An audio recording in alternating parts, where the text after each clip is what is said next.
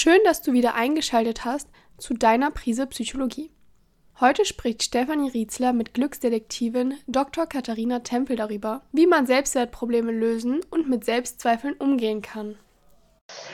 Liebe Katharina, herzlich willkommen bei uns. Schön, dass du da bist. Dr. Katharina Tempel beschäftigt sich schon lange mit dem Thema positive Psychologie, betreibt den Kanal Glücksdetektiv auf YouTube, eine Plattform, auf der sich viele Menschen treffen, die sich für das Thema Lebensverbesserung, Coaching auch interessieren. Und du hast unter anderem zwei wunderbare Bücher geschrieben. Eines davon möchten wir heute auch ein wenig thematisieren, nämlich Gib dir die Liebe, die du verdienst. Schön, dass du da bist, liebe Katharina. Ja, vielen Dank für die Einladung. Katharina, du hast, wie gesagt, dieses Buch geschrieben zum Thema Selbstliebe. Wie kam das dazu, dass du das unbedingt für dich zu so einem zentralen Thema machen wolltest? Mhm. Also es ist wirklich über die Jahre entstanden und über die Auseinandersetzung mit dem glücklichen und erfüllten Leben. Also du hast es ja schon angesprochen. Ich beschäftige mich seit 2013 im Grunde mhm. wie privat damit und ähm, habe den Glücksdetektiv gegründet, hatte über meinen Blog dann zunächst, auch später über den YouTube-Kanal ganz viel Austausch mit äh, ganz vielen Menschen, die mir ihre Probleme geschildert haben. Und ich habe immer mehr gemerkt, dass es nicht nur reicht, ne, Erkenntnisse aus der positiven Psychologie zu teilen, irgendwelche Übungen und, und, und ja, auch Einstellungsveränderungen ist natürlich alles sehr, sehr wichtig. Mhm. Aber wenn an der Wurzel immer ein niedriges Selbstwertgefühl steht, als ein Problem jetzt. Es kann genauso gut auch äh, zu viele Ängste und Sorgen oder sowas sein. Dann ist das etwas, das uns immer wieder runterzieht und das alle Bereiche des Lebens beeinträchtigt. Das ist wie so eine Brille, ne, durch die wir die Welt sehen. Und da kann man dann noch so viel Übungen zur Steigerung des Wohlbefindens teilen. Das kann einfach nachhaltig gar keinen Effekt haben, wenn wir nicht erstmal die Beziehung zu uns selbst verbessern. Und das also habe ich einfach aus den Reaktionen erlebt, das habe ich aus Umfragen gesehen, wo ich gefragt habe, was hält dich denn eigentlich davon ab, glücklicher zu sein, dich besser zu fühlen? Und das, die allerhäufigsten Antworten mit weitem Abstand war wirklich neben dem Thema Ängste und Sorgen, was auch für viele Menschen ganz dominant ist, ein geringes Selbstwertgefühl. Ich mag mich nicht, ich kann mich nicht ausstehen, ich lehne mich ab, ich fühle mich minderwertig und ja, wertlos. Mhm. Und da war der Wunsch da, wenn ich das richtig verstanden habe, einfach diese Schwierigkeiten auch ein Stück weit an der Wurzel anzupacken und sich zu überlegen, wie kann man das Leben der Menschen, die dir folgen, auf eine positive Art und Weise bereichern. Genau, wie können wir erstmal da ansetzen als Basis sozusagen, ähm, bevor wir dann die nächsten Schritte einleiten, die dann wirklich Richtung mehr Aufblühen gehen. Mhm. Jetzt fragen sich ja sicherlich auch viele Menschen, die zuhören und zuschauen, wenn ich selber bei mir merke, ich habe eher einen niedrigen Selbstwert, ich traue mir selber vielleicht auch nicht so viel zu, wo kommt das her? Warum habe ich damit mehr Schwierigkeiten als vielleicht andere Menschen, mit denen ich mein Leben teile? Mhm. Also die Wurzel ist tatsächlich häufig in der Kindheit zu suchen. Mhm. Ähm, kann auch später noch passieren.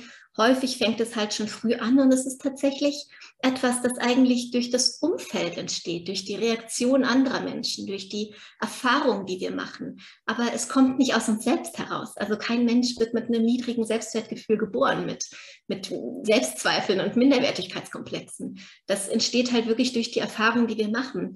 Und äh, ja, gerade wenn man halt als Kind vielleicht sehr, sehr häufig die Erfahrung macht, ähm, kritisiert zu werden, ähm, respektlos behandelt zu werden, vielleicht auch gemobbt zu werden. Also da gibt es ja ganz viele ähm, ja, verschiedene Einflüsse, die das dann formen können über die Zeit. Ne? Und das, ist, das sind auch nicht einmalige Erlebnisse, sondern das sind halt wiederholte Erlebnisse. Immer wieder zu hören, immer wieder das Feedback zu bekommen.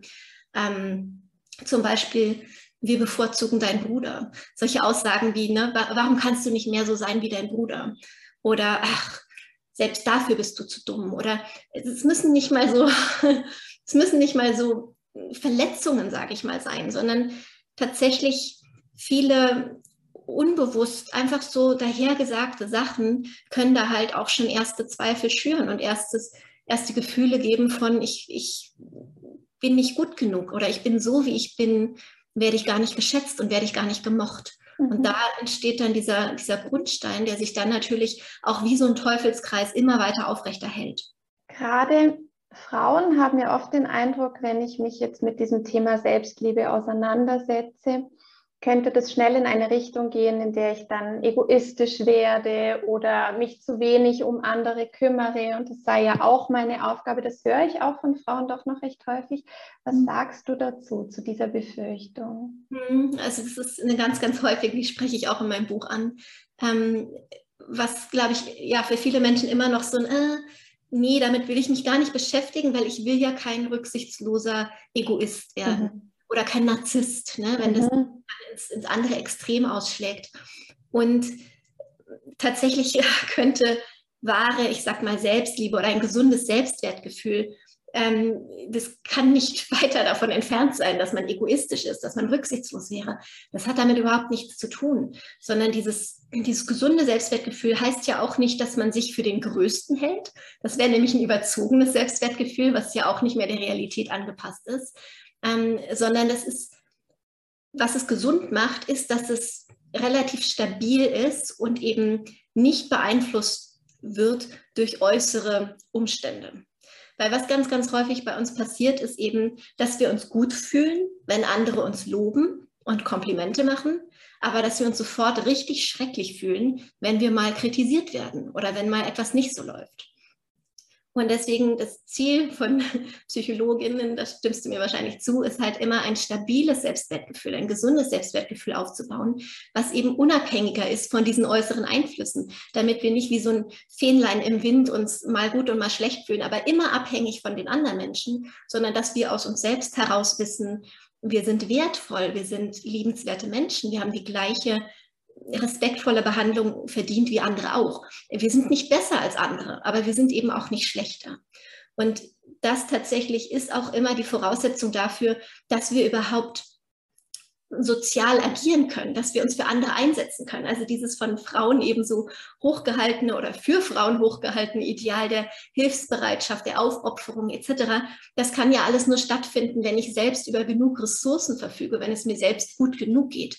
Wenn ich mich hingegen die ganze Zeit auspower, für alle irgendwie aufreibe und darunter selbst total ähm, ja, meine, meine Gesundheit ruiniere, meine physische wie psychische Gesundheit, dann kann ich eben auch für niemanden mehr da sein. Finde ich ein ganz wichtiger Punkt. Also gerade auch dieser Gedanke, Menschen mit einem gesunden Selbstwertgefühl erleben sich als gut genug. Das war ja auch schon, Rosenberg hat das ja auch schon gesagt. Also das wäre so sein seine Grundlage für ein gutes Selbstwertgefühl.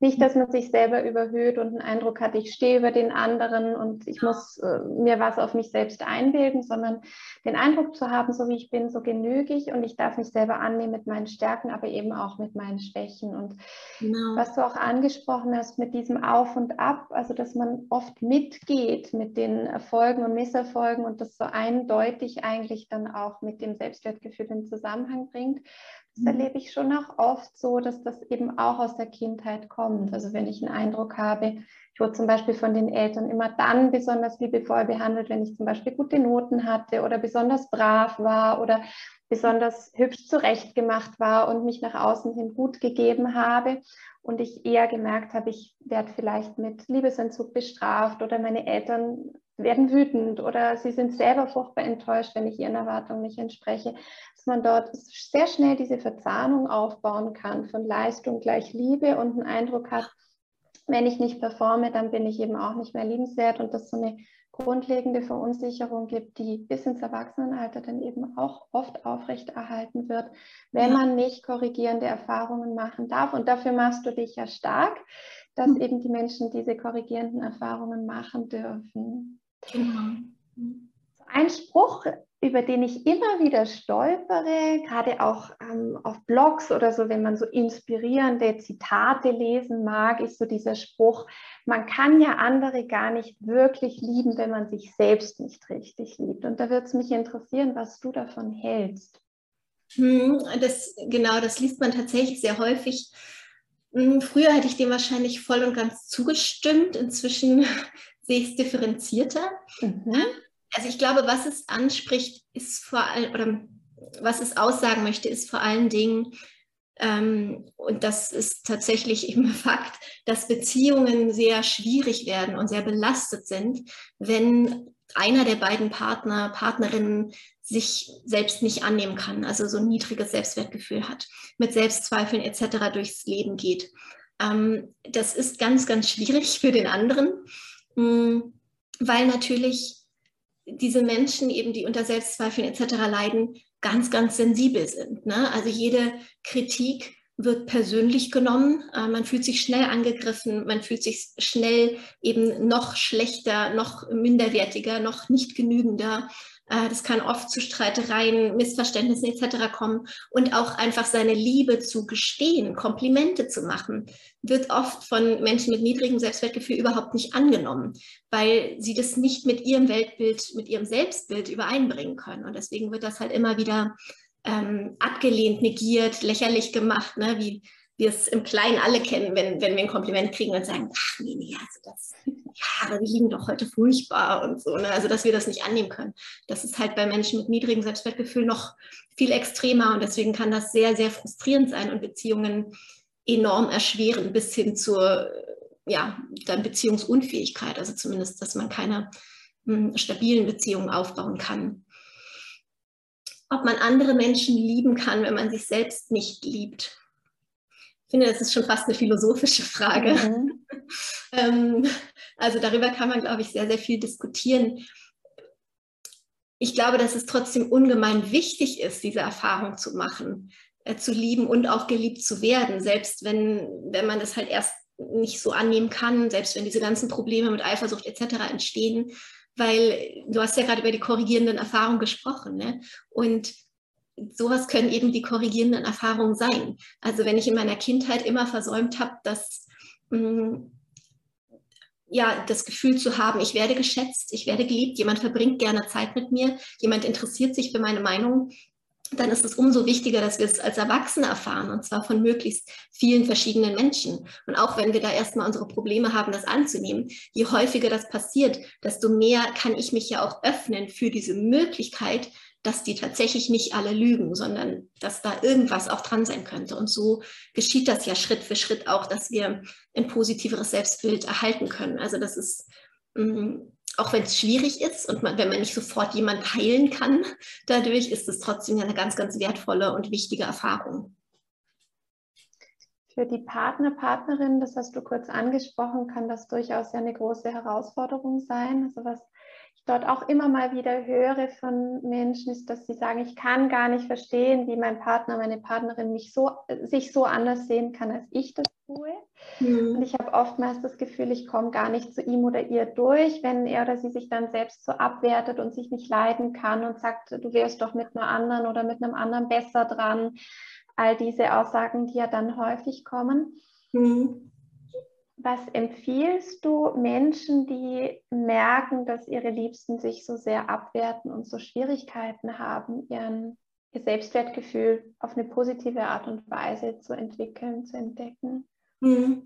Also ich glaube, man sollte sich wirklich immer wieder vor Augen führen, dass das geschieht ja nicht absichtlich, das geschieht nicht, um zu provozieren oder dieses Phishing for Compliments ist es in dem Fall wirklich auch nicht, sondern ähm, ja immer wieder versuchen zu sehen, der andere, also ich finde, das Bild der Brille ist da ähm, einfach sehr hilfreich.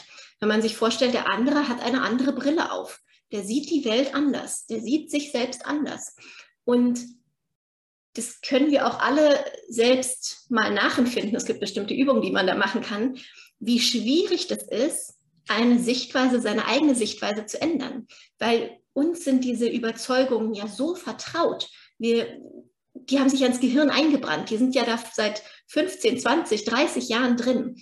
Also die sind so sehr Teil von uns selbst geworden, dass wir oft eben auch denken, das ist die einzig richtige Möglichkeit zu denken und äh, die einzig mögliche. Ähm, also es ist wirklich schwer, seine Perspektive zu wechseln. Ne? Wir können nicht mal eben so, ach okay, dann sehe ich die Sache anders, sondern alles andere kommt uns erstmal einfach falsch vor. Deswegen wir haben das Gefühl, wir sind im Recht und die anderen weiß ich nicht, warum die das sagen, ob die nur wollen, dass wir uns gut fühlen, ob die aus irgendeinem Grund lügen etc.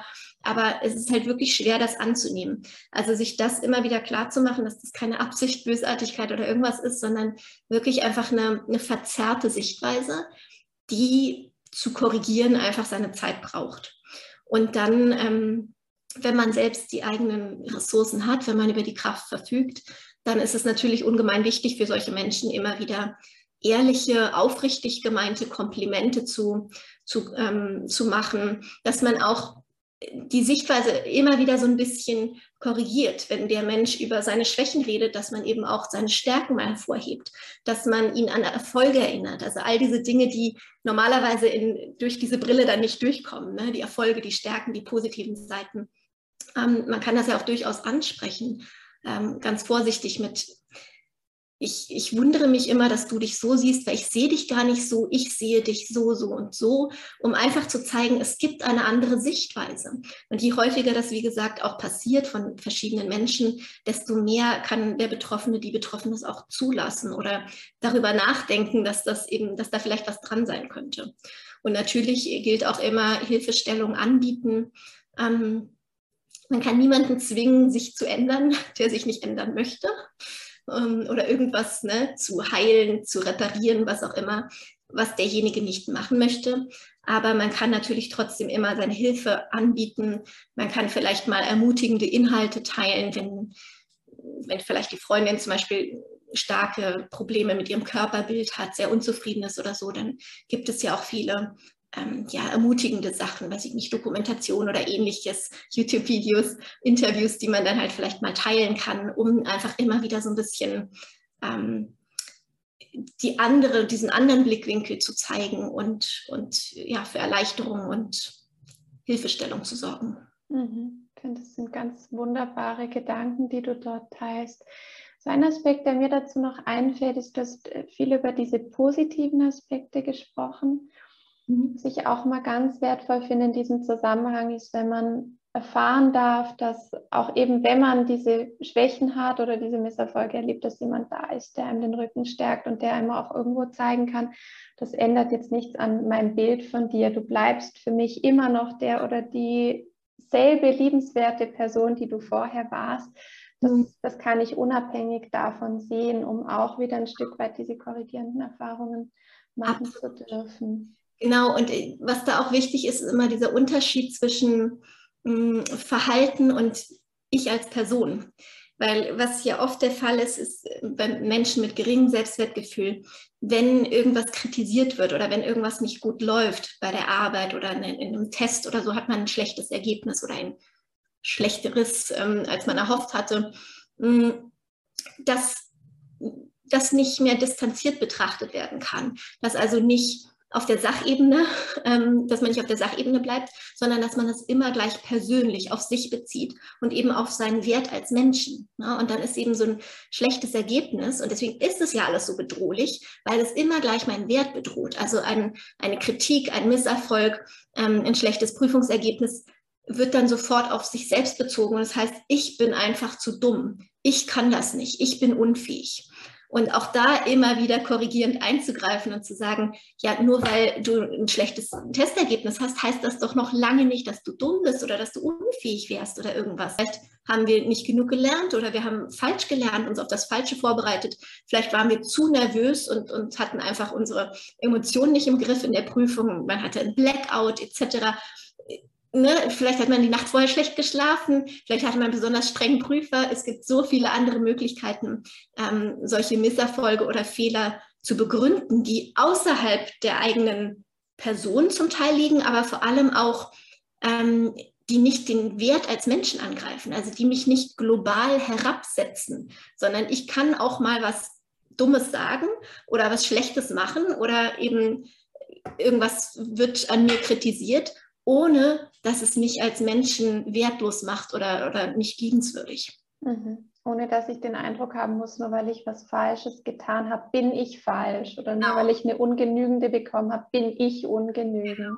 Genau. Ja, dieses immer wieder auf sich selber beziehen, zu mhm. dieser Einzelerfahrung. Mhm. Jetzt haben wir schon wenig diesen inneren Kritiker angesprochen den ja Menschen mit einem geringen Selbstwert sehr ausgeprägt vorfinden. Also immer wieder dieses sich selber abwerten, sich innerlich auch sehr verurteilend und verächtlich zusprechen. Was würdest du sagen, was könnte ein erster Schritt sein für Menschen, die merken, dass sie einen sehr, sehr lauten und gnadenlosen inneren Kritiker haben? Hm, ähm, also da kann man eigentlich einiges machen. Hm, wie bei allen Sachen will ich nur im Vorfeld warnen. Das sind Dinge, die brauchen alle ihre Zeit. Mhm. Also was ich ja auch oft erlebe und was ich total nachvollziehen kann, weil es mir persönlich ja auch so geht. Wir suchen ja immer gern das Wundermittel, die Zauberpille, die eine ultimative Übung und dann wachen wir am nächsten Morgen auf und alles ist gut. Ähm, so funktionieren die meisten Sachen halt nicht, weil es sich letzten Endes ja auch um Gewohnheiten handelt. Also auch ähm, Denkmuster, sind Gewohnheiten. Also die haben sich über viele, viele Jahre, Jahrzehnte eingeschliffen und die sind veränderbar. Das ist das Großartige. Man kann das alles wieder verändern. Man kann zu anderen Einstellungen gelangen, eben auch zu einem anderen Selbstbild, zu einem positiveren Selbstbild. Aber das dauert einfach auch seine Zeit und man muss sich diese Zeit geben, immer wieder diese korrigierenden Erfahrungen machen zu dürfen, bis, ja, bis man da wirklich wie auf so einer ähm, Treppe Schritt für Schritt emporsteigen kann. Also insofern das ist alles nichts, von dem man erwarten sollte, okay, wenn ich das jetzt ein, zwei, dreimal mache und dann habe ich irgendwie immer noch kein besseres Selbstwertgefühl, ja, dann weiß ich nicht, dann ist, funktioniert die Übung nicht. Mhm.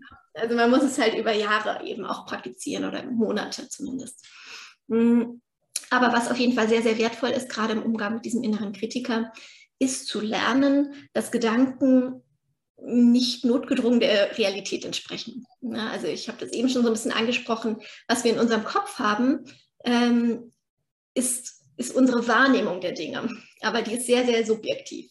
Und die, jemand anderes kann die Situation ganz anders wahrnehmen.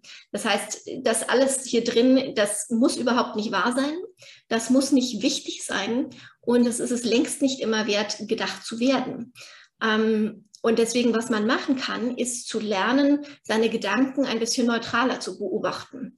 Also sich nicht mehr komplett damit zu identifizieren. Wenn, wenn ich das denke, dann ist das so, dann, dann bin ich so, sondern eben zu merken, okay, ich habe den Gedanken, dass die Dinge so sind. Das ermöglicht nämlich diesem Raum zu sagen, okay, ich habe diesen Gedanken, da kann jetzt was dran sein oder eben auch nicht. Und diese Freiheit hat man vorher nicht. Und das kann man also wunderbar schon immer merken, finde ich, wenn man sich so Sätze nimmt wie ähm, der Gedanke, ich bin faul. Wenn ich denke, ich bin faul, dann bin ich vollkommen identifiziert mit dem Gedanken. Dann, äh, dann kriege ich gleich eine Krise, weil ich merke so, oh Gott, ich bin ein fauler Mensch. Das ist so, wie es ist, das ist so, wie ich bin. Ich nehme das als Wahrheit sofort an und ich fühle mich äh, als Resultat natürlich furchtbar. Ich fühle mich schlecht, ich fühle mich demotiviert, ich fühle mich minderwertig. Was ganz anderes, wenn ich sage, ich habe den Gedanken, dass ich faul bin. Das, das springt nicht sofort auf mich über. Da ist immer noch so eine gewisse Distanz da. Und dann kann ich sagen, okay, ich habe jetzt den Gedanken, dass ich faul bin. Hm. Und das ermöglicht mir zu überlegen, ist da was dran, ist da nichts dran. Ich kann Beweise dafür finden, ich kann Beweise dagegen finden. Ich kann mir überlegen, würde das meine Freundin auch so sehen? Würde das ein anderer Mensch in der Situation so sehen? Und dadurch mache ich, ähm, ja, dadurch kriege ich einfach diese Möglichkeit, auch alternative Gedanken zu finden, zu merken, ha, man könnte das vielleicht auch noch anders betrachten. Und ich, ja, ich identifiziere mich also nicht mehr so damit. Und das heißt, ich habe nicht mehr diese emotionale Reaktion und diese emotionale Betroffenheit dadurch. Also man kann sich dann auch einfach viel Schmerz ersparen und gleichzeitig erlaubt man solchen Gedanken dann auch im Endeffekt weiterzuziehen, weil wir wissen ja auch, ähm, dass unser Gehirn so funktioniert, dass wenn ich ganz heftig auf einen Gedanken anspringe, dann merkt mein Oberstübchen so, oh, der ist ja hier, der ist ja total wichtig. Den werde ich mal in Zukunft häufiger aussenden. Und dann kommt der immer und immer wieder, weil ich ja immer so doll darauf reagiere. Und wenn ich halt anfange, nicht mehr so stark darauf zu reagieren, zu denken, okay, das ist ein Gedanke von vielen. Ich kenne diese Gedanken schon von mir. Wahrscheinlich geht jetzt wieder dieses ganze Radioprogramm los, wo es dann heißt, ja, und das Kleid steht dir überhaupt nicht und außerdem sind deine Schenkel zu dick und was einem dann nicht noch alles einfällt. Ähm, ja, dann habe ich eben diese Distanz zwischen mir, dann reagiere ich nicht mehr so stark darauf, dann dürfen diese Gedanken auch weiterziehen und mein Gehirn merkt, hm, weiß ich nicht, Reaktion war mittelmäßig, lassen wir mal in nächster Zeit oder bringen wir mal nicht mehr so oft. Wenn man jetzt merkt, es gibt bestimmte Gedanken, die tauchen häufig auf, dann kann ich die hinterfragen, wie du das schon beschrieben hast. Also ich kann mir überlegen, Wo gibt es Beweise dafür und dagegen? Ich kann mir überlegen, tut mir der Gedanke gut? Wie geht es mir mit oder wie geht es mir ohne den Gedanken? Ich mhm. kann das auch, wenn ich möchte, mal zu Ende denken und mir überlegen, ja, was wäre denn wirklich, wenn ich jetzt so faul bin, wie ich denke und was wäre das Schlimmste, was passieren könnte, wenn das so bleibt oder wenn das tatsächlich so ist. Mhm. Und dann kommt man, wie du sagst, möglicherweise auch auf alternative Gedanken, die einem mehr dabei helfen, sich so zu fühlen oder auch so zu reagieren, wie man das eigentlich gerne möchte. In dem Zusammenhang gibt es ja zum Teil auch Bestrebungen, fast schon mit der rosaroten Brille sich dann so innerlich selbst zuzusprechen. Also ich mache ein paar Beispiele, dass man eben, da gibt es ja so typische Frauenheftchenübungen, dass man dann vor den Spiegel sich stellen soll und sagen soll, du bist wunderschön oder dass zum Teil auch Eltern geraten wird, wenn die Kinder so ängstlich sind oder sich selber abwerten, zu sagen, du bist du die Beste, du schaffst das ganz bestimmt, ähm, kaum jemand kann das so gut wie du, also dass man so übertrieben eigentlich positive Botschaften sendet. Und dass das eine Voraussetzung angeblich sein solle, um das Selbstwertgefühl zu stärken. Könntest du zu diesen positiven Affirmationen vielleicht noch ein wenig etwas sagen? Mhm. Ähm, also ich teile sie selbst persönlich nicht. Ich auch nicht. Ich mich, aber ich glaube, ich habe es noch nie irgendwo empfohlen. Ähm, weil ich schon immer ein bisschen argwöhnisch war ähm, den Ansatz ein bisschen zu einfach finde. Und tatsächlich habe ich es auch neulich nochmal richtig recherchiert. Es gibt sehr, sehr wenig Studien bislang dazu, aber ein paar habe ich gefunden und die sind ähm, doch eher kritisch. Also da ähm, ist in mehreren Studien äh, eher gezeigt worden, dass solche Affirmationen gerade bei Menschen mit niedrigem Selbstwertgefühl eher nach hinten losgehen. Das heißt, eher das Gegenteil bewirken können, ähm, dass diese Menschen sich danach noch schlechter fühlen. Und ich glaube, man kann das eben auch nachvollziehen, wenn, wenn mein Selbstbild ist, ich bin, ähm, ich bin dumm und dann wird mir jetzt gesagt, so ab jetzt sagst du dir im Spiegel immer, ich bin die Klügste oder ich bin super gut, ich bin wahnsinnig intelligent, ich bin ein Genie. Das ist so weit von meinem eigenen Selbstbild entfernt. So, so, so, so weit, ähm, dass ich das natürlich überhaupt nicht mit mir vereinbaren kann. Das heißt, was dann eigentlich losgeht, wenn ich mir sowas dann sage, etwas, was sich schon völlig falsch anfühlt, ähm, ist, dass ich, dass mir auch ohne dass ich es möchte, immer mehr Gründe dafür einfallen, dass ich ja eben nicht so klug bin und eben nicht so ein Genie bin. Also während ich mir sozusagen das, das übertrieben Positive sage, fallen einem meistens noch mehr Gründe ein, warum man das eigentlich nicht ist, warum man diesem Bild nicht entspricht. Und das führt dann eben eher dazu, dass wir uns noch schlechter fühlen als zuvor. Ähm, was dann häufig geraten wird, ich kenne auch viele, die auf Affirmationen schwören. Also ich habe dann auch immer gefragt, funktioniert das für dich oder wie machst du das? Und es gibt unzählige Tipps, wie das dann am besten klappt oder wie es nicht klappt. Aber wenn du so machst, dann klappt es besser. Ähm, ein Ratschlag auf jeden Fall ist immer, dass man diese Affirmation, diese positiven bekräftigenden Sätze, die man sich sagen möchte, realist, möglichst realistisch wählt. Also die dürfen einfach nicht zu weit vom Selbstbild entfernt sein. Es bringt nichts, mir irgendwas einreden zu wollen, mich irgendwie anlügen zu wollen. Was, was dann viel besser ist, ist sowas zu sagen wie, ja, ähm, ich hatte jetzt nicht das beste Abitur, aber in der und der Situation habe ich sehr klug gehandelt oder so. Ne? Also etwas, was, ein, was einfach mehr der Realität entspricht. Und das löst dann eben auch nicht so eine so einen Widerstand aus, so einen inneren Widerstand. Und in der, also in der Beschäftigung dann damit eben auch nicht so viele Fragen, wenn, oh, nee, das stimmt doch alles gar nicht, ich bin doch eigentlich so, so viel schlechter. Also das wäre auf jeden Fall auch mein Tipp. Ähm, wie gesagt, grundsätzlich rate ich gar nicht dazu, sich irgendwas einreden zu wollen, weil ich glaube, dass das gar nicht nötig ist.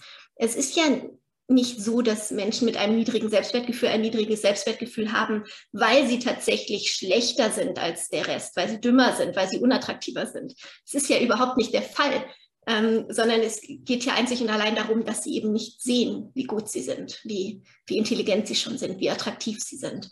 Deswegen muss man sich nie belügen. Man muss einfach nur diese, diese Brille, diese Verzerrung, die man da sich angewöhnt hat, die wieder ein bisschen aufweichen, die wieder korrigieren, da wieder ein bisschen mehr die Realität ranlassen. Denn die Realität ist eigentlich immer auf unserer Seite, weil wir einfach nie so schlecht sind, wie wir das ja, von uns selbst denken. was ich auch bei diesen Affirmationen zusätzlich zu dem, was du schon beschrieben hast, äh, kritisch finde, ist dieser Aspekt, dass es das Scheitern auch gar nicht zulässt. Also wenn ich mir jetzt immer sagen muss, ich schaffe das sowieso und ich bin sowieso die Klügste und die Tollste, dann werde ich als ängstlicher Mensch mich ja trotzdem fragen, aber was, was passiert, wenn ich es dann doch nicht schaffe oder wenn ich dann doch irgendwie mal so dumm reagiere und dann plötzlich doch so doof dastehe, wie ich eigentlich nicht dastehen will. Und dann gehen ja doch die ganzen Selbstverurteilungsspiralen wieder los. Und genau. dort würde ich auch absolut deine Meinung teilen, dass es eher darum geht, zu einer realistischeren Einschätzung von sich selbst zu gelangen. Und ein Stück weit auch, finde ich, sich selber mit einem gewissen Mitgefühl auch begegnen zu dürfen. Ja, Vielleicht ist es objektiv zum Beispiel so, dass ich übergewichtig bin und im Vergleich zu den Menschen, mit denen ich sonst umgehe, eben fülliger bin, oder? Und dann mhm. bringt mir das ja nichts, wenn ich in den Spiegel schaue und sage, ich bin jetzt die schlankste und die tollste und die beste, sondern dann wird es mir vielleicht ja mehr helfen, wenn ich sagen kann, okay, im Moment fühlst du dich in deinem Körper nicht so wohl, wie du das gerne hättest das ist schwierig für dich, wenn ich mir bewusst machen darf, das geht vielen, vielen anderen Menschen genauso. Und wenn ich mir eben überlegen darf, wie du das vorhin auch gesagt hast, was wird jetzt ein Mensch, der mir sehr nahe steht, in der Situation ermutigen, das zu mir selber sagen? Genau. Ja, wie kann ich mir selber mit so einer liebevollen inneren Haltung begegnen, auch wenn die Situation so ist, wie sie im Moment ist? Genau. Vielleicht noch ein, ein Nachtrag dazu. Also ähm, weil das tatsächlich dieses immer das, das Positive sagen. Ne? Wir sind ja dann ach so toll und ach so klug und ach so schön. Ähm, das fördert ja auch wieder diese Sichtweise von nur dann bin ich gut, nur dann kann ich annehmen, nur dann ist Selbstliebe möglich, wenn ich diese tolle Person bin. Und genau darum geht es ja nicht. Es geht ja darum, zu lernen, mit uns im Reinen zu sein, so wie wir sind, auch wenn wir natürlich nicht dem Ideal, keinem Ideal genügen, weil das, das tut auch kein Mensch. Ne? Also deswegen ist es auch wichtig, gerade auch zu lernen, auch diese negativen Gedanken, ähm, auch eine Unzufriedenheit mit dem eigenen Körper, mit dem Aussehen, was auch immer, das ist ja völlig legitim und das ist total okay. Aber das ist eben kein Grund, um dich wertlos zu fühlen oder um dich als Mensch herabzusetzen, sondern ja, es ist ein Aspekt an dir, mit dem du vielleicht unzufrieden bist, an dem du vielleicht etwas ändern möchtest oder nicht. Das ist völlig dir überlassen. Aber ähm, deswegen bist du trotzdem ein genauso wertvoller Mensch wie jeder andere auch. Du hast vorhin kurz beschrieben, es gibt kein Quick Fix für das Selbstwertgefühl, also nicht die eine Übung, die alle Schwierigkeiten auf einmal aus dem Weg räumt, auch wenn man sich das manchmal gerne wünschen würde. Gibt es aber vielleicht trotzdem ein, zwei Alltagsübungen, die du persönlich am allerliebsten magst, wenn es um diese Thematik geht? Ähm, also der Tipp, den ich dann meistens gebe, weil ich glaube, es einfach, nicht unbedingt einfach umzusetzen, aber es ist einfach verständlich, weil dieses ganze Thema Selbstliebe, Selbstwertgefühl, das ist ja auch sehr, sehr komplex und oft erlebe ich auch, dass Menschen sich vornehmen, vielleicht als Neujahrsvorsatz, ähm, mehr Selbstfürsorge, ich will besser mit mir umgehen. Aber oft scheitert es dann daran, dass es eben doch gar nicht so konkret ist. Was bedeutet das denn jetzt? Ne? Was genau muss ich denn jetzt für mich tun? Ähm, und genau ein Tipp, den man da immer mitgeben und eben auch beherzigen kann, ist dieses, was wir auch schon so ein bisschen angesprochen haben, behandle dich wie du deine beste Freundin oder deinen besten Freund behandeln würdest. Weil mit anderen Menschen sind wir ja immer viel nachsichtiger und andere Menschen, also unsere Freunde, die haben wir auch einfach gerne. Und diese Zuneigung, mit dem wir anderen begegnen und diese Fürsorge, die wir dann an den Tag legen und dieses Mitgefühl und all diese wunderbaren Qualitäten, die können wir eben auch einfach uns selbst also einfach nicht unbedingt, aber die sollten wir uns selbst sozusagen zu Gemüte führen. Und das heißt, man kann das wirklich wie so eine Blaupause nehmen für alle Entscheidungen im Leben. Ähm, wenn man vor irgendeiner Entscheidung steht, wenn man sich irgendwie fragt, mache ich jetzt A oder B, dass man sich fragt, okay, wie würde ich denn jetzt in dieser Situation mit meiner Freundin umgehen oder was würde ich ihr raten? Und da kommt man dann viel mehr eben zu diesen Einschätzungen von wegen, ja, wenn es dir heute nicht gut geht, und trotzdem bist du irgendwo eingeladen, aber eigentlich möchtest du da nicht hin und du brauchst dringend mal Zeit für dich. Ja, meiner Freundin würde ich doch immer sagen, ja, dann nimm dir doch die Zeit für dich. Ist doch okay, alle anderen werden das verstehen. Und dann kann ich mir diesen Ratschlag eben auch selbst geben. Dann kann ich sagen, nee, ich, ich nehme mir jetzt die Zeit für mich. Das würde ich auch meiner besten Freundin raten. Und ja, genau so, das zieht sich dann halt durch alle Alltagsentscheidungen. Ne? Und wenn mal etwas nicht so gut läuft und das Prüfungsergebnis nicht so gut war, dann würde ich meiner Freundin auch nicht sagen, ja, das liegt daran, dass du völlig dumm und unfähig bist und du wirst es nie zu irgendwas bringen. Das würde ich ja auch nie im Leben sagen. Das würde ich auch nicht denken.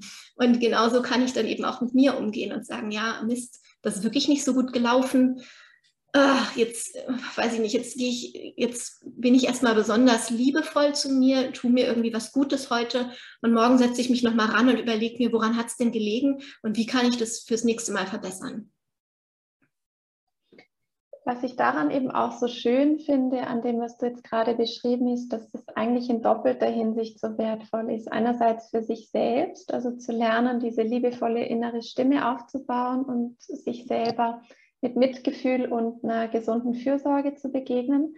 Mhm. Aber andererseits finde ich auch jetzt gerade in der Rolle als Mama oder als Papa, als Vorbild vorausgehen zu können und zu zeigen, so darf man mit sich selbst umgehen, wenn man eine schwierige Entscheidung zu bewältigen hat, wenn man einen Misserfolg einstecken musste, wenn man nicht weiter weiß, Unsicherheiten aushalten musste, weil das ist ja auch was, was wir so aus der Forschung wissen, dass die Kinder ganz viel von diesen Denkmustern eben ja auch von uns Erwachsenen übernehmen und viel mehr darauf reagieren, was wir tun und viel weniger darauf, was wir ihnen sagen. Das finde ich auch gerade jetzt im Kontext äh, Mamas und Papas so spannend, dass man ja oft mit sich selber ganz anders umgeht als mit den Kindern eben auch wieder, oder? Den Kindern spricht man dann liebevoll zu und sagt vielleicht diese Note, die ändert doch nicht, ich habe dich so oder so lieb und mit sich selber geht man dann vielleicht viel härter ins Gericht und denkt, wieso habe ich das jetzt und das bist du jetzt oder, mm, oder? Und dann gehen diese Selbstabwertungen ja dann doch auch bei vielen Menschen los. Und ich denke, das, das ist so ein doppeltes Geschenk, wenn man sich da auf den Weg machen darf als Mama oder Papa.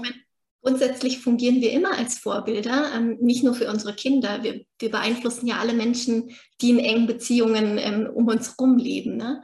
Also man sagt ja immer, man ist der Durchschnitt der fünf Menschen, mit denen man am meisten zu tun hat. Und genauso beeinflusst man die anderen. Und das ist auch ähm, in Studien gezeigt worden, wie, wie Glück ansteckend ist. Also mhm. Also wenn man selbst sich erlaubt, glücklich zu sein, ähm, genussvolle Momente zu erleben, dass das eben auch auf andere überspringen kann und den, den Freund, die Freundin inspirieren kann, das auch mehr zu machen. Also insofern ist es eine ganz, ganz wichtige Vorbildfunktion, die, die wir in die Welt tragen sollten, weil wir alle damit deutlich besser fahren, nicht nur für unser eigenes Wohlbefinden, unsere eigene Gesundheit, sondern eben auch für unsere Beziehungen. Ist ja unser Umfeld ein wichtiger Faktor, wenn es um dieses Selbstwertgefühl geht, wenn es um die Selbstliebe geht. Und ein Aspekt, der hier ja auch immer wieder mit reinspielt, ist dieses ständige Vergleichen, dass Menschen, die oft einen niedrigen Selbstwert haben, eben auch dazu neigen, sich sehr stark zu vergleichen, nicht nur mit ihrem Umfeld, sondern vielleicht auch mit den Personen auf Social Media, denen sie folgen und dann recht schnell in dieses Minderwertigkeitserleben hineinkommen. Die sind alle viel sportlicher, die kriegen alles besser hin als ich, die sind irgendwie toller. Was diese Mutter, die macht jetzt irgendwie fürs Kind auch noch eine Riesenparty und bei uns gibt es irgendwie nur schnell, schnell den gekauften Kuchen vom Supermarkt, weil ich irgendwie es nicht mehr geschafft habe. All diese Gedanken, die ja dann zum Vorschein kommen dieses äh, sich vergleichen hat ja auch häufig etwas sehr Reflexhaftes. Das kommt bei vielen Menschen ja relativ unbewusst einfach nach vorne. Mhm. Wie würdest du damit umgehen? Was wäre mhm. für dich ein reifer Umgang mit diesem sich ständigen Vergleichen? Ja, also das ist definitiv ein ganz großes Thema. Ähm, und es ist immer herrlich, wenn man irgendwo auch auf so inspirierenden Sprüchen, Artikeln ähm, immer so dahergesagt bekommt, ja, hör doch einfach auf, dich zu vergleichen. Ja, genau. Sorry, geht nicht. Es funktioniert einfach nicht. Und es liegt uns tatsächlich auch einfach in den Genen. Also das ist evolutionär in uns angelegt. Ähm, wir können, also ich, ich weiß nicht, ob es irgendwelche erleuchteten Menschen gibt, die das wirklich nicht mehr tun. Aber in der Regel für uns, für uns normale Menschen, ja, kann man das nicht einfach abstellen. Wir vergleichen uns. Das, das gehört zum Menschsein dazu. Ähm, aber es führt eben oft dazu, dass wir uns minderwertig fühlen. Was daran liegt, dass wir dazu neigen, also völlig unrealistische ähm, unausgewogene Vergleiche zu ziehen. Also wir vergleichen uns ja nicht mit Menschen, die in genau der gleichen Situation sind, äh, genau den gleichen Hintergrund haben, genau die gleichen Ziele haben wie wir. Ähm, Gibt es vielleicht auch gar nicht diese Menschen, sondern wir vergleichen dann meistens unsere schlechtesten Eigenschaften mit den besten Eigenschaften von anderen Menschen. Was schon immer zu so einem völligen Ungleichgewicht führt. Also man kann auch sagen, Apfel und Birnen werden da immer verglichen. Ähm, ich äh, sehr viel praktischer und alltagsnäher finde ich einfach ein paar Tipps, wie man genau, wie man dann mit solchen Situationen umgehen kann. Mm, ein Tipp ist, sich immer wieder eben solche Ungleichheiten vor Augen zu führen. Ne? Also es, ist, es, passiert ja ganz schnell, dass ich jemand sehe und denke, oh, die ist eine bessere Mutter, weil äh, die eben den Kuchen noch bäckt und weiß ich nicht, die unternimmt irgendwie so viel mit ihren Kindern und ich bin meistens erschöpft und bin froh, wenn mein Kind sich selbst beschäftigt oder so. Ähm, sich immer wieder vor Augen zu führen, okay, was sind da jetzt die Hintergründe? Ist es vielleicht eine Mutter, die Vollzeitmutter ist, ein Kind hat, ich habe vielleicht drei Kinder oder ich habe noch einen Job nebenher, ist schon mal eine völlig andere Situation. Ist das jemand, der noch ganz stark in anderen Bereichen unterstützt wird von anderen Menschen, was ich vielleicht wiederum nicht habe?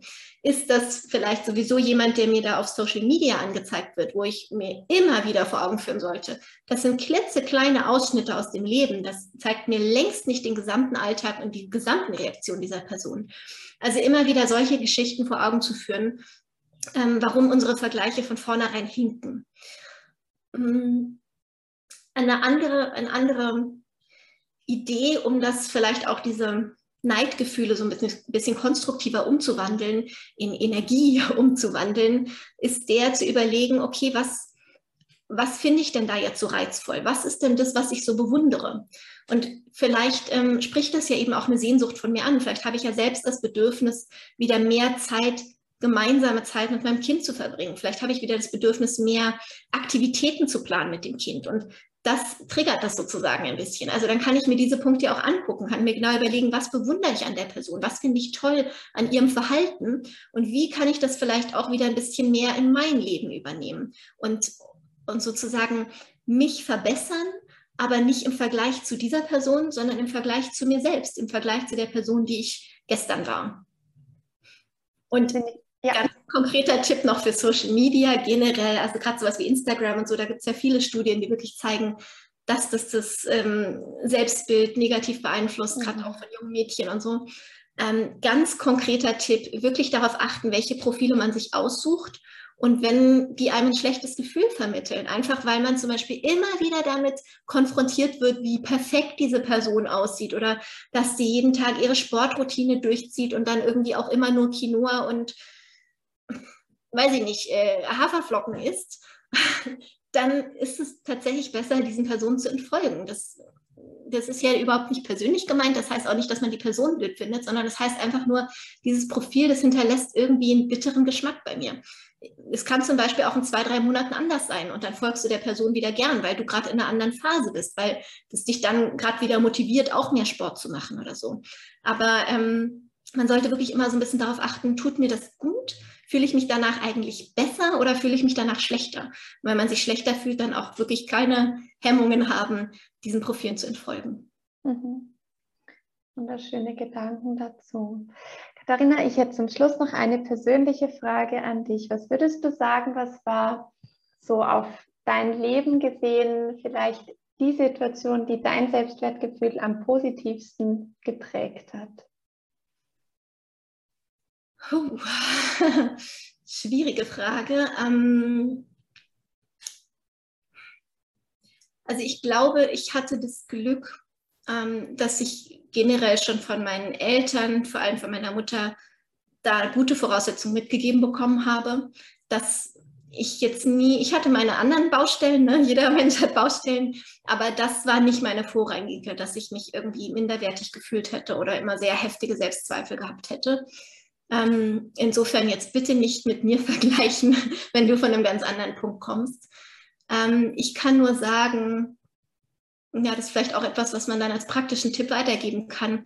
Die, hm, die Sachen, die mich, die Komplimente zum Beispiel, die mich am meisten geprägt haben oder die mich am stolzesten machen oder ja, die, die mir am meisten ein gutes Gefühl geben, das waren nie die Komplimente über mein Äußeres, sondern das waren Komplimente wie, ähm, ich bewundere deinen Mut oder deine Stärke oder du bist die klügste Person, die ich kenne oder ich finde dich weise. Also Komplimente, die meinen, die meinen Charakter, die meine Fähigkeiten, die mein, meine Persönlichkeit betreffen. Das hat mich immer, glaube ich, sehr viel mehr gestärkt als ja, alles andere, sage ich mal.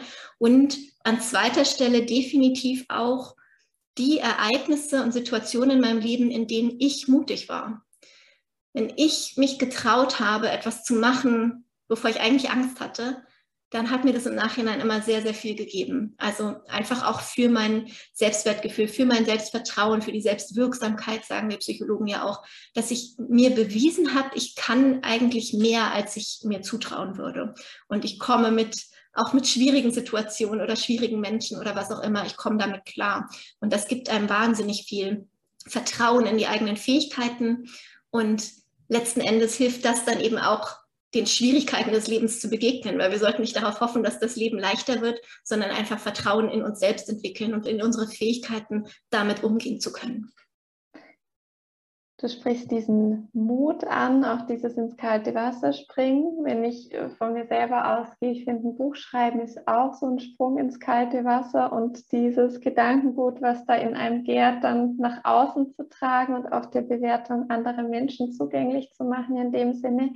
Mhm. Du hast das Ganze zweimal getan. Magst du zum Abschluss noch ein wenig sagen, für wen deine Bücher gedacht sind? Mhm. Gerne. Also auch wenn mich jegliche Marketingleute dafür verfluchen. ich kann es einfach nicht, diese, diese grundlegenden wichtigen Dinge so einzuschränken auf bestimmte Zielgruppen. Letzten Endes sind die Bücher für alle Menschen gemacht. Also vor allem das erste gibt dir die Liebe, die du verdienst, ist natürlich für alle Menschen gemacht, die Probleme damit haben, also mit ihrem eigenen Selbstwertgefühl, mit sich selbst anzunehmen, die ein eher negatives Selbstbild haben. Es ist für alle Menschen gemacht, die die Beziehung zu sich selbst verbessern wollen, die einfach keine Lust mehr haben auf diesen ewigen Kampf mit sich selbst und anfangen wollen, ähm, ja, eine gesündere, schönere Beziehung zu sich selbst aufzubauen und sich mit sich selbst anzufreunden. Und das zweite Buch, Schenkt dir das Leben, von dem du träumst, ist für all jene Menschen gemacht, die von einem glücklicheren Leben träumen, von einem schöneren Alltag, von, von mehr positiven Gefühlen in ihrem Leben, aber immer wieder irgendwie auf der Stelle treten. Die Erfahrung machen, dass sie einfach nicht aus ihrem Denken rauskommen, aus ihren Gewohnheiten rauskommen, die nicht aus ihrer Haut können und deswegen irgendwie auch nicht aus ihrem Leben und ihr Leben nicht verändern können. Und ähm, genau, all diejenigen möchte ich da an die Hand nehmen und zeigen, woran das liegt, ähm, dass es auch nicht unsere Schuld ist, sondern dass diese Muster in uns einfach eben auch sehr, sehr stark sind, die Muster aus der Kindheit, und wie man sie aber trotzdem, wenn man sie als Gewohnheiten betrachtet, eben auch Schritt für Schritt mit über, über ganz kleine Schritte, Mikrogewohnheiten ähm, verändern kann, um sich sein Leben dann doch so gestalten zu können, dass man sich darin wohler fühlt, dass man wieder mehr Lebensfreude empfindet und ja, seine Träume verwirklichen kann. Wunderbar. Wo finden die Menschen dich, wenn sie sich mit deiner Arbeit verbinden wollen? Ähm, am einfachsten wahrscheinlich auf www.glücksdetektiv.de. Dort findet man dann auch all meine Angebote, also die kostenlosen, wie zahlreiche, viele, viele hundert Blogartikel. Ähm, auch mein YouTube-Kanal ist natürlich dort verlinkt, kann man auch gerne direkt vorbeischauen, auch einfach Glücksdetektiv bei YouTube eingeben. Ähm, da sind also ganz viele kostenlose Ressourcen und natürlich aber auch meine Selbsthilfeprogramme und Coachings sowie meine Bücher, die es ja inzwischen auch als Hörbücher gibt. Also das ganze Portfolio findet man dann dort. Super. Liebe Katharina, vielen lieben Dank, dass du dir heute Zeit genommen hast für uns. Vielen lieben Dank für all das Schöne und Positive, was du hinausträgst in die Welt, für den Seelenproviant, den du so vielen Menschen schenken magst, immer wieder aufs Neue. Ich finde es einfach wunderbar zu verfolgen, was da alles entsteht und bin gespannt, auf was wir uns noch freuen dürfen in Zukunft von dir. Und freue mich vielleicht auf ein andermal. Ja, vielen, vielen Dank für diese wunderbaren Worte und für dieses spannende Gespräch. Es hat mir große Freude gemacht.